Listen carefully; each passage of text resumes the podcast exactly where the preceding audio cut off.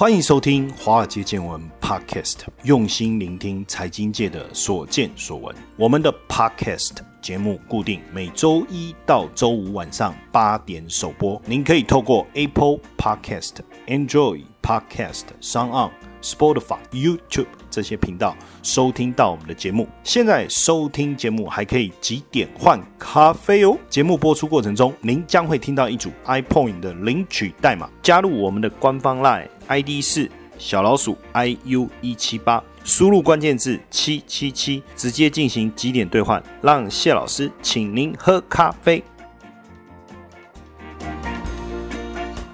大家好，大家晚安，我是古怪教授谢承彦，欢迎收听华尔街见闻。最近蛮妙的哈，就是说，因为好像到处上节目，有一点点知名度。那有了一点点知名度以后呢，一开始我没有意识到，但是开始有一些尴尬的时候，比如说我在过马路的时候，就有一个人从我旁边经过，哎，笑着跟我打招呼。那刚开始的时候，我也不知道为，哎，他跟我打招呼，我认识他吗？好像不认识。哎，可是为什么他好像跟我很熟关系？后来才想到说，哎，会不会？他认出了我，那那当时我穿着西装打着领带，刚从东升录完节目出来，基本上还好。那还有一次是，哎，我正在过马路，路边有一个有一个年轻人在发面子，我走过去，很尴尬的事情是什么？他发这个面子给我，我就是很断然的拒绝了哈。那他就冲上来，我以为我拒绝他是不是他生气了？结果不是，他说，哎，我我有看过你上次讲那个什么什么哦，很精彩这样。那这时候刚才没跟他拿面子这个举动，我就觉得有点尴尬。不过也还好，至少我是穿着西装打领带。哦，这个也都没有问题。但有一次最尴尬的是，在我们公司楼下，然后我要坐电梯。啊，你知道公司就我们自己人而已嘛。然后夏天嘛，那我就穿个那个吊嘎，然后穿个短裤，然后头发也没整理哦，因为我头发比较长，然后也没整理。然后呢，我就这样。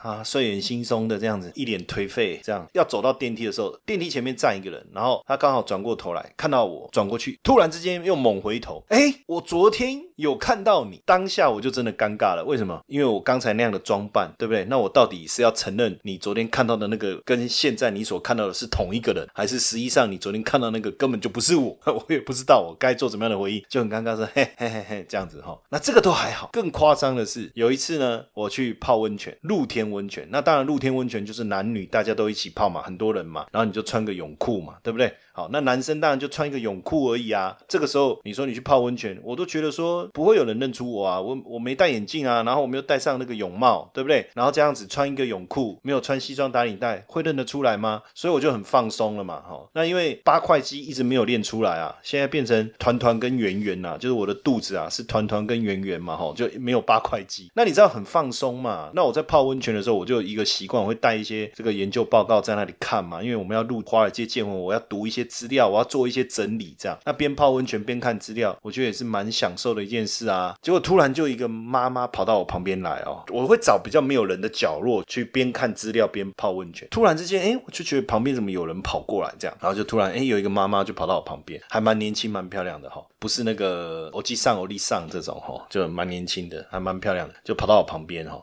那因为我没有戴眼镜，所以我其实看不是那么清楚。但是因为靠近，我大概可以看到他的样貌。他就说：“哎，你很用功哎。”哦，说：“哎，是是是是是。”他说：“哦，你在看什么？”我说：“哦，我在看一些研究资料。”嚯，你真的很认真呢。哎，你是不是就是那个电视那个哈？你知道当下我的第一个想法是为什么尴尬？因为我没穿衣服，你知道那种尴尬，你知道吗？我就在想，哦，我到底要不要？这时候我要不要吸气，把肚子憋着，不要让他看到我是一团？有时候就是这样哦，所以。到后来怎么办？我就一直憋憋憋憋到后来，哎，我看他慢慢走，慢慢走，好好。然后我就坐一下，坐一下，哎，好像他已经没有在泡了，我就起来啊。然后那时候还是要憋着气哦，肚子还是要缩着哦，这样好像一副身材很好、很帅这样子。然后去拿毛巾这样，所以我就发现说，哎，这好像也是一个困扰。呃，所以我我就在想哦，你看，不管你做的分析好或不好，对或不对，反正有支持你的，有不支持你的哦。最近呃，我们一百集的活动，那有很多的我们的同学们啊，在留言。我我之后会找一个时间，把大部分人留的跟大家念一下哈。但是我先挑几个我觉得还蛮感动的哈，因为很感动嘛，所以我就觉得说啊，我我是不是确实就是说，因为有有大家的支持，让我们有这个动力啊。能够持续的去做这件事哦，所以我就觉得说，哇，大家愿意这样来留言，说真真的真的真的还蛮感动的哈。这几个留言为什么我想说我想要特别念一下啊？因为像有一个我们的 Amber Chen 啊，我们的头号粉丝，他现在他是头号粉丝哦，Amber Chen，他就说，哎，音色悦耳哈，尤其他说我是小帅哥哈。不过下次 Amber Chen，假设是你在露天温泉遇到我，千万不要来找我打招呼，远远的，嗯，哎，可以跟他谢老师，这样就好了哦。然后我们的 Larry 应该是念 Larry，我应该没有发音错，还是应该念 Larry 啊？哎，这个就是我我我的问题哈。然后他说，哎，华尔街见闻是他每天通勤的最佳伙伴哦。他说，如果一天没有听到古怪教授的声音，上班就会失去动力哦。听到这个，我真的觉得原来我对台湾的上班族的生产力啊，也是卓有贡献哦。还有这一个我们的卓介明同学哦，哇，他留言也很棒，他说他持续。在追踪我们的这个平台，然后从九十几集开始听哦，但是就爱上了哦。那有时候上学的时候会一个人傻笑哈，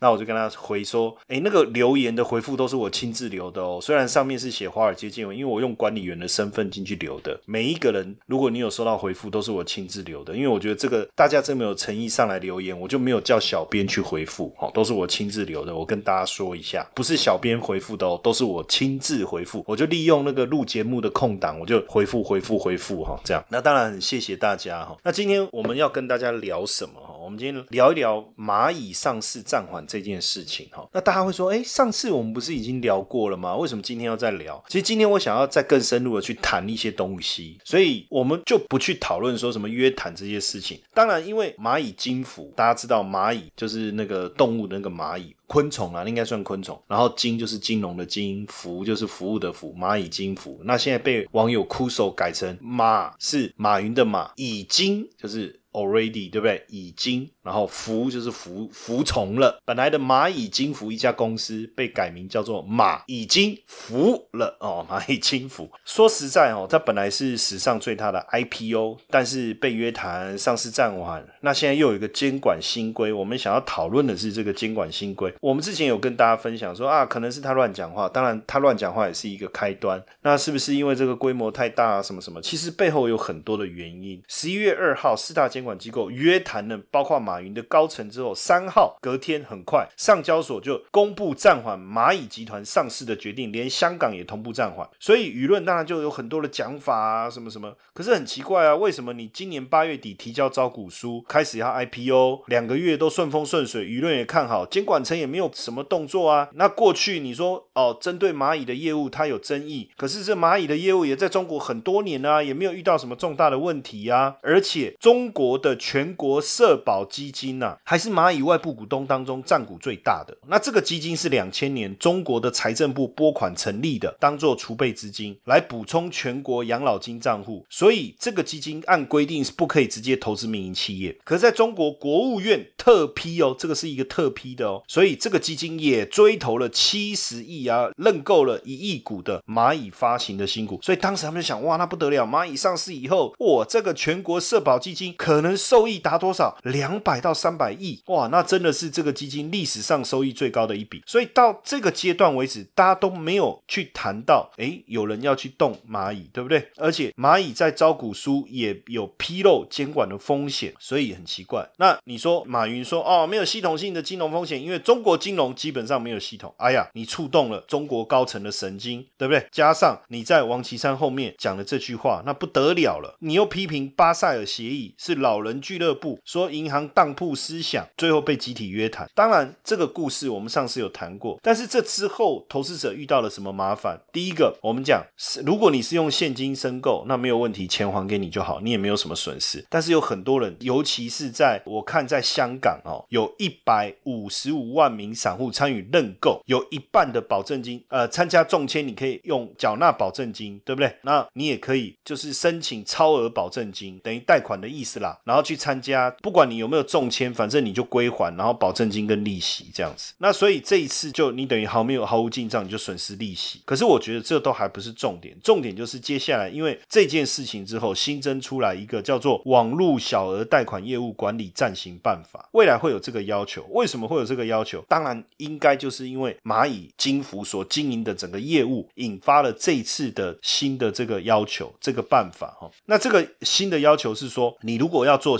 网络的小额贷款业务，通过非标准形式的融资啊，不可以超过净资产的一倍；标准化的融资不可以超过四倍。那简单来讲，就是像蚂蚁，它现在的出资比例只有低于百分之五，而且上半年呢，由金融机构或是资产证券化的放款比例高达百分之九十八。简单来讲，就是蚂蚁的资产三百六十亿，但是它带动了两兆的贷款。你看这杠杆很大，对不对？那基本上那就完全不符合这个规定了嘛。所以未来在这个压力之下，那蚂蚁要么就增加它的资金，要么就收回贷款，这个问题就大了哈。那实际上我们在看一些相关性的资料哦，或者是研究或者是讯息的时候，实际上也确实有发现，就是说蚂蚁金服被围剿以后，马云其实也觉得不太妙。那除了向有关部门积极认错、不断释放善意之外，甚至他们集团的高层也想办法突围，要往上啊，公关啊，想办法找人找关系这样去解决。因为马云也感觉到这次危机非同小可，所以做好最坏的打算。当然，接下来就是马云就暂时有点被冷冻的。的一个概念嘛，哈，那为什么在最后一秒，习近平按下那个核爆的按钮，砰啊？那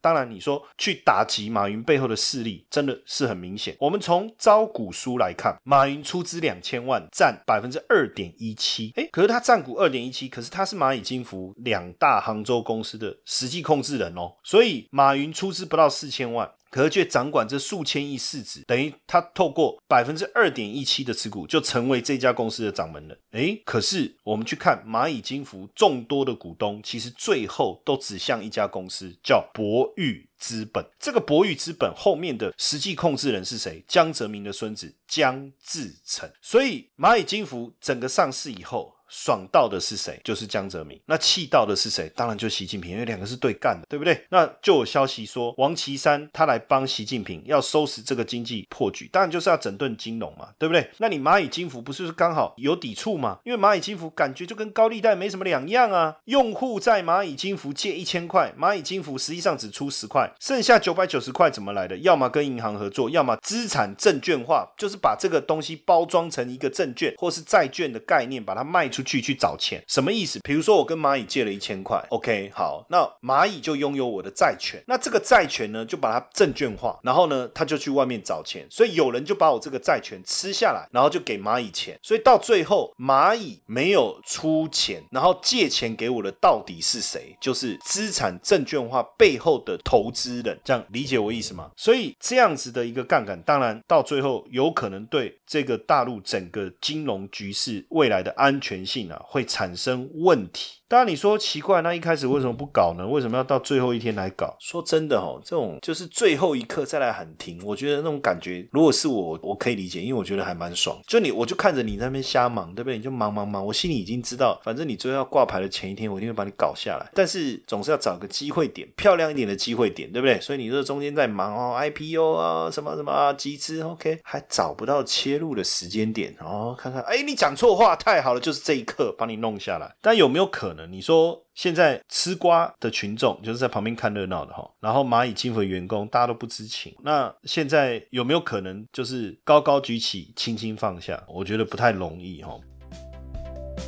华尔街见闻加密版每周一次，古怪教授碎碎念，每天十分钟，古怪教授小叮咛，优惠活动，搜寻赖好友 at iu 一七八，输入关键字九九九。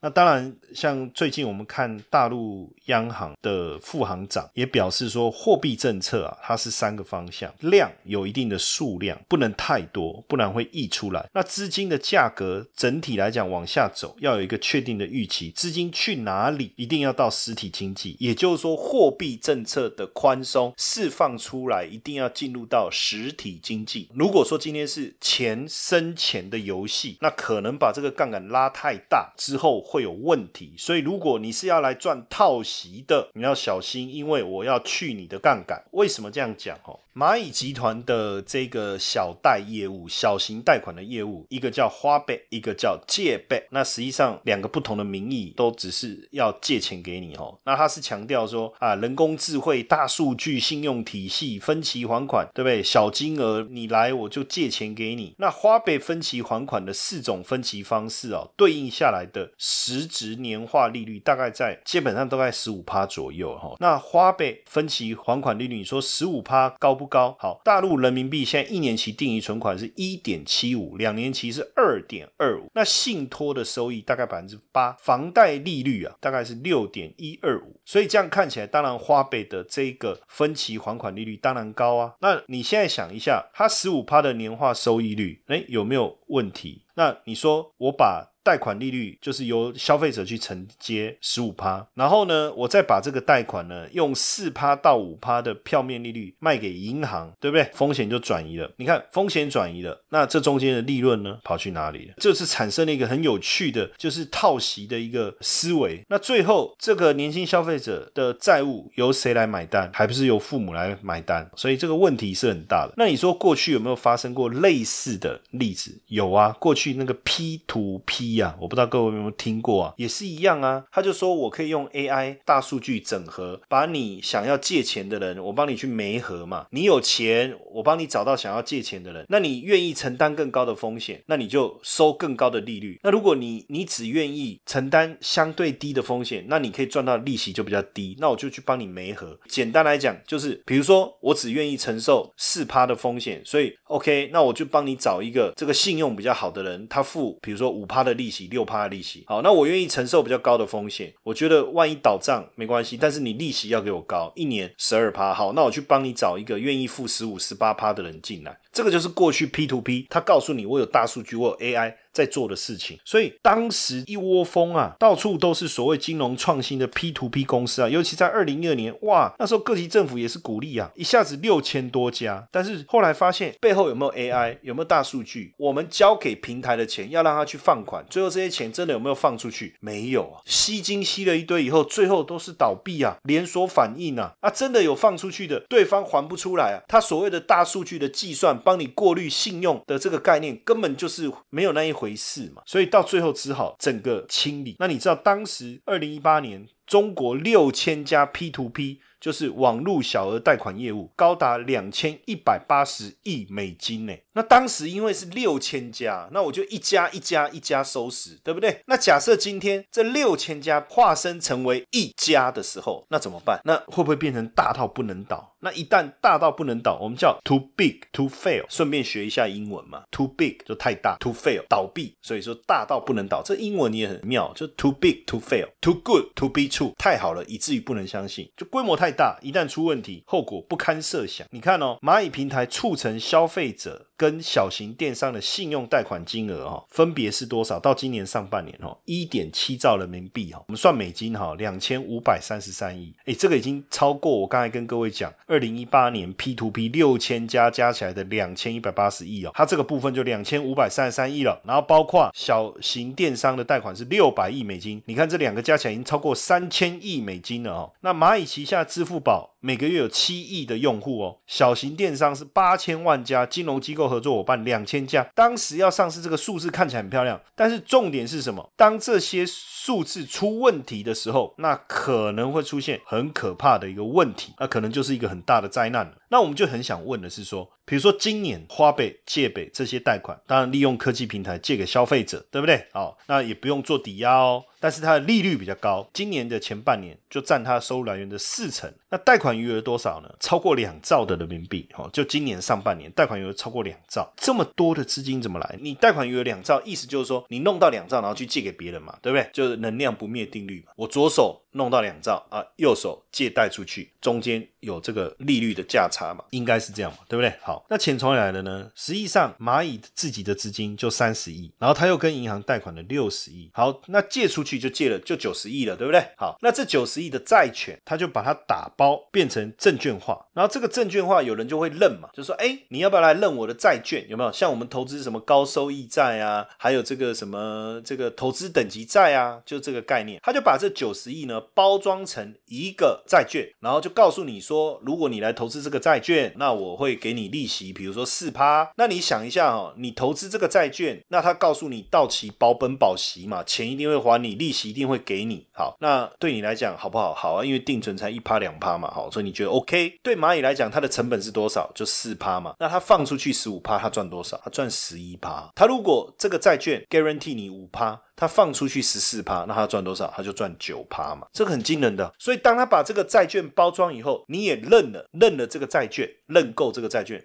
他是不是又拿到九十亿，又生九十亿出来？他再把九十亿放出去，放出去以后，这个债权他再把它变成一个资产证券化，简单讲，再包装成一个债券，再出去找钱，说，哎，你要不要来认呢？认这个债券呢？这个债券你认了，我每年固定给你多少利息？哎，不错，好，又认了，他是不是又拿到九十亿？就这样搞的。说实在，这中间哪有什么技巧？不过就高利贷的生意嘛。但他厉害的地方是什么？第一个，哎，什么 AI 大数据，我去判断谁能借钱给他，谁能借多少，谁的利率是多少。这目前是他们蚂蚁集团所自傲或自夸的一个概念。但是你要去想哦，到最后我们发现，他把他的本金放大了一百倍，那所以他杠杆很高啊，一百倍的杠杆，对不对？那万一泡沫化崩盘怎么办？万一资金还不出来怎么办？会不会产生连环爆？会不会像当时雷曼兄弟的次贷危机？当时雷曼兄弟的次贷危机是这样啊，一样啊，他们先用自己的资金借放出去，放完款以后，把这个债权。这只是一个权利而已哦，然后包装成证券化放出去，再收一笔钱，拿到这笔钱以后，再包装成证券化，再放出去，再收一笔钱，就这样一层一层，杠杆越放越大，然后到最后面，如果一开始的那个人还钱还不出来以后，后面就开始连环爆了。所以为什么这个情况，如果你仔细去想，其实是蛮可怕的。那因为最近中企啊，就中国的企业啊，持续出现问题。多个国企债券呢，相继的这个暴雷，甚至有四百亿的债券呢取消发行。那为什么最近国企违约这么密集？大家就担心说，哇，那这是不是中国特色啊？也就是说，你发行债券，然后到市场上募集资金，你圈了这么多钱以后，等到要兑付本金的时候，你就说我们没有办法兑付。我没有办法支付，然后就违约，就放给他违约。那甚至像最近这个永煤集团，哎，他的债券到期了，然后呢，他就没有办法兑现，就是这样。那不止这样啊，我们看到很多，哎，像这个沈阳的盛京能源、青海国投、华晨集团、紫光集团，而且这些国企的债券等级是三个 A 耶，Triple A 耶。我跟各位讲哦。Triple A 再往下走就 Double A，再往下往下就是等级越低叫 Single A。台积电是 Single A Plus，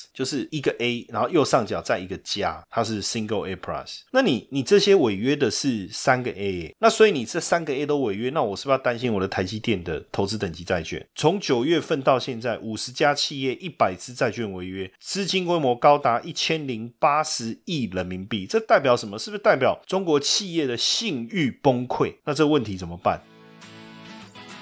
接下来就是我们今天的彩蛋时间，iPhone 领取代码 M 一三三八，活动详情呢，请到下方的说明栏观看。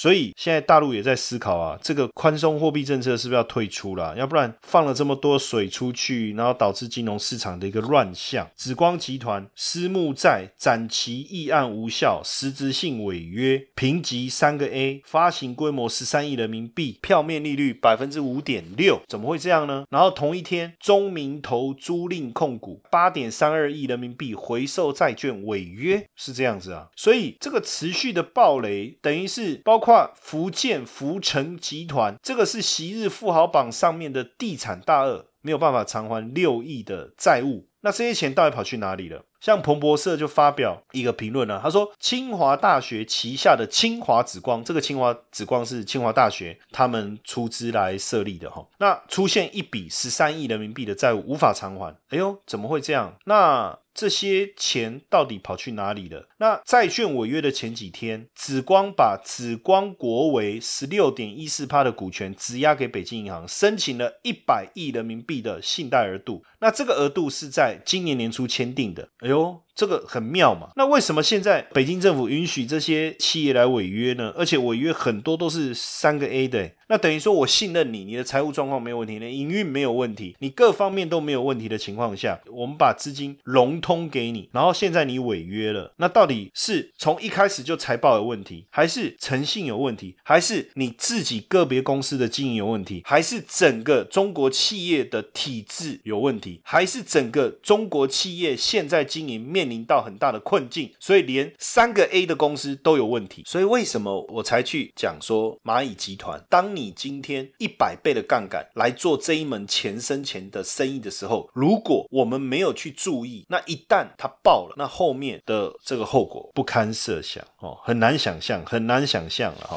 非常难想象哈，所以现阶段呢，等于是凸显了什么哈？就是中国市场的金融市场的信用风险跟政治风险哦，都是非非常独特的哈。尤其是这种恶性的违约啊，真的我觉得可能是根本就是恶性的违约，反正出事了，政府会出来扛嘛。那当然，这一次的中国债整个债市的连环爆啊，目前估算啊，违约还会不断的增加哦。那中共已经放水放了八千亿了。那当然，预计啊，流动性应该不会再释放哦。不过现阶段我们也看到了，这引发了一些很重要的这个反应哦。包括美国证券交易委员会哦 （SEC） 哦，它现在要求在美国上市的中国公司要采用美国监管机构监督的审计方案哦，要不然不能上市哦。然后再来是这个方案如果出来的话，当然就会切断这些中资企业融资的管道。那过去很长一段时间哈，就是在奥巴马的时候啊，美国跟中共的审计机构啊有签了一个备忘录，那是二零一三年的哈。他说允许中国公司在中共法律禁止的情况下不分享信息，因此中共当局可以以国家安全理由禁止审计师的审计记录被转移出国，所以就变成了中企啊在美国上市却不用完全遵守美国的证券法，因为美国的证交会无法得知这这些公司的真实经营状况，所以才会后来很多中企到美国上市被发现财务造假，哦，就是这个问题。那这个我觉得未来应该就美国的立场来讲，应该会有很大幅度的去做一些调整哦。记不记得瑞幸咖啡？你看瑞幸咖啡四月初的时候，瑞幸自己自曝，说它的销售数据作假，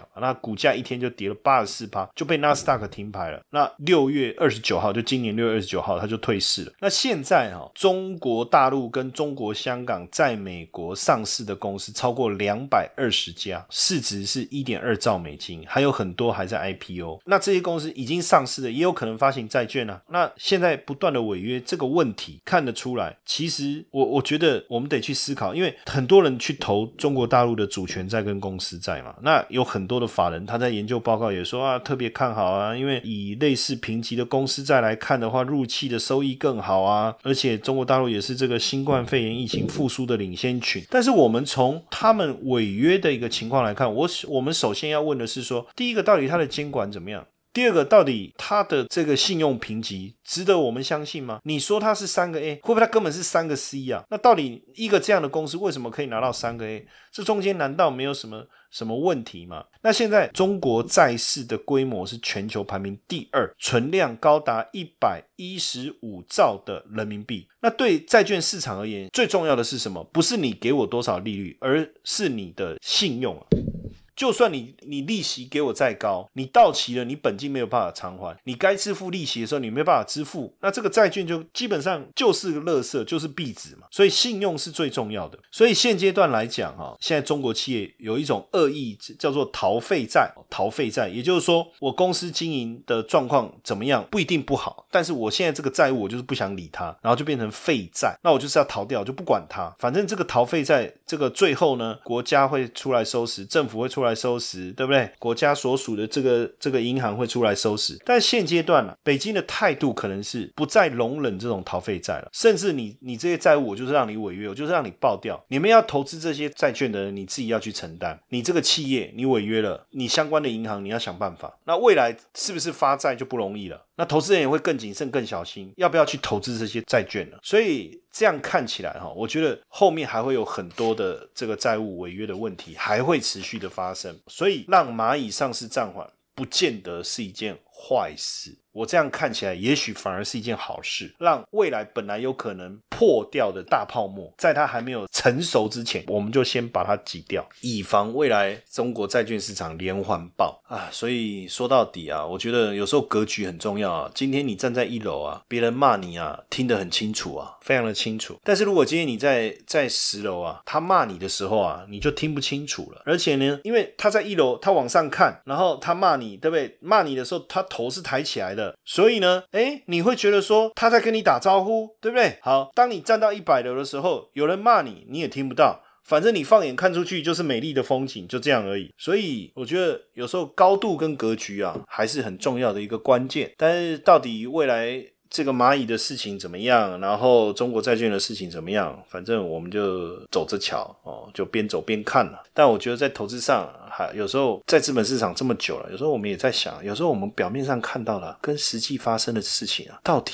有没有它的一致性？我们看到的真的可以相信吗？好的，那我最后也再提醒大家一下哈，我们华尔街见闻一百集快乐的活动，请大家热烈来支持哦。那到我们的 line at 哦，小老鼠 i u 一七八，输入关键字数字一零零哦，那就可以去了解我们这次华尔街见闻一百集快乐的详细活动的内容。好，那也跟大家提醒一下哦。就是我们接下来受邀群艺有一个免费的讲座，那二十八号在台中下午两点到四点，二十九号在高雄是也是下午两点到四点。如果你二十六号台北来不及参加，可以参加十二月一号下午三点的场次哦。那这个是我们很久没有在现场跟大家见面，那刚好这一次群艺邀请，如果呃我们的同学们哈，或是我们华尔街见闻的粉丝们呢，刚好有时间想要来现场跟我们互动，也算是一个粉丝见面会，好不好？当然，我们针对这个接下来第一季台股的行情有什么样要操作的、注意的一些细节，好，那还有一些未来的一个看法了，哈，当天会详细的跟大家来分享。那如果大家有时间的话，也欢迎邀请大家一起来现场跟我们互动，因为很多我们的听众朋友，或者我们的粉丝，或是我们讲华尔街见闻 Parkes 的同学们，有很多可能我们都没有现场跟大家。家面对面的交流过，那如果说你觉得说，哎，来看看现场跟夏老师打声招呼的话，哦，也欢迎大家过来。那详细的一个报名方式啊。